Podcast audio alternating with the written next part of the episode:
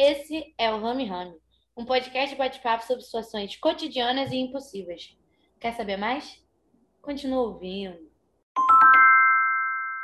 Oi, eu sou a Ana Luísa. Eu sou o Léo Van Brussel. Eu sou a Raquel Cócaro. Eu sou a Raquel Proença e hoje a gente vai falar sobre situações do cotidiano que a gente se sente um pouco deslocado. Eu, por exemplo, me sinto muito deslocada por causa da minha altura, porque eu tenho 18 anos e 1,50m. Então, às vezes, quando eu chego você não sabia? Não, achei que fosse 1,60m. Não, 1,50m. Jesus. Então, quando eu chego nos lugares, tipo, chama atenção, né? Parece que eu sou uma criança, mas eu não sou. Eu tô fazendo graduação, gente. Aí a pessoa vai ver pra sua cara. O que essa criança tá fazendo na faculdade? É muito isso, é muito isso. E vocês, tipo, o que vocês passam relacionado a isso? Eu me sinto muito deslocada quando eu tô, por exemplo, no almoço de família, porque as nossas opiniões são meio diferentes, né? Aquela coisa. Eu me sinto muito um corpo estranho ali, porque eu nunca, nunca posso falar nada, senão sempre crio uma discussão. Então eu fico que nem um vegetal ali, e é uhum. muito ruim. É muito ruim. É, misturar família e política realmente fica muito complicado aqui em casa também. São opiniões muito diferentes. Aqui em casa não mistura a gente geralmente não fala sobre política, a gente evita.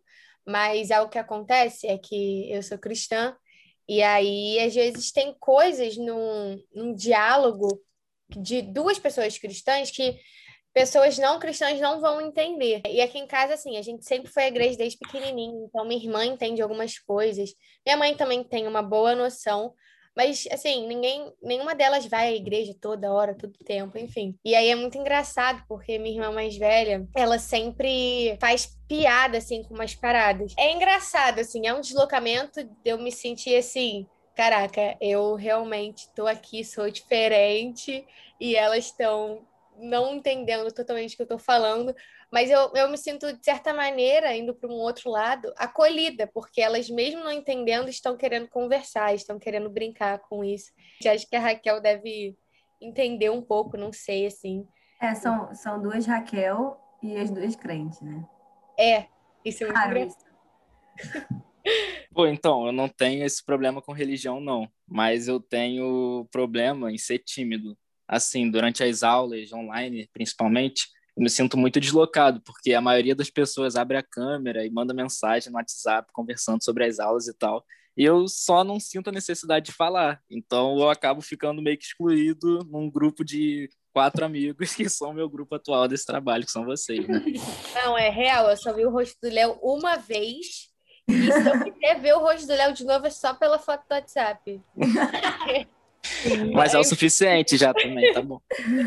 Tá. A gente não pode esquecer da, do dia que zoaram tanto o Léo de ser mudinho, porque ele não falava nas aulas online, que eu achei realmente que ele era mudo. Papo reto. Eu comecei a definir o Léo por ser mudo, e eu disse que não era mudo. E é isso.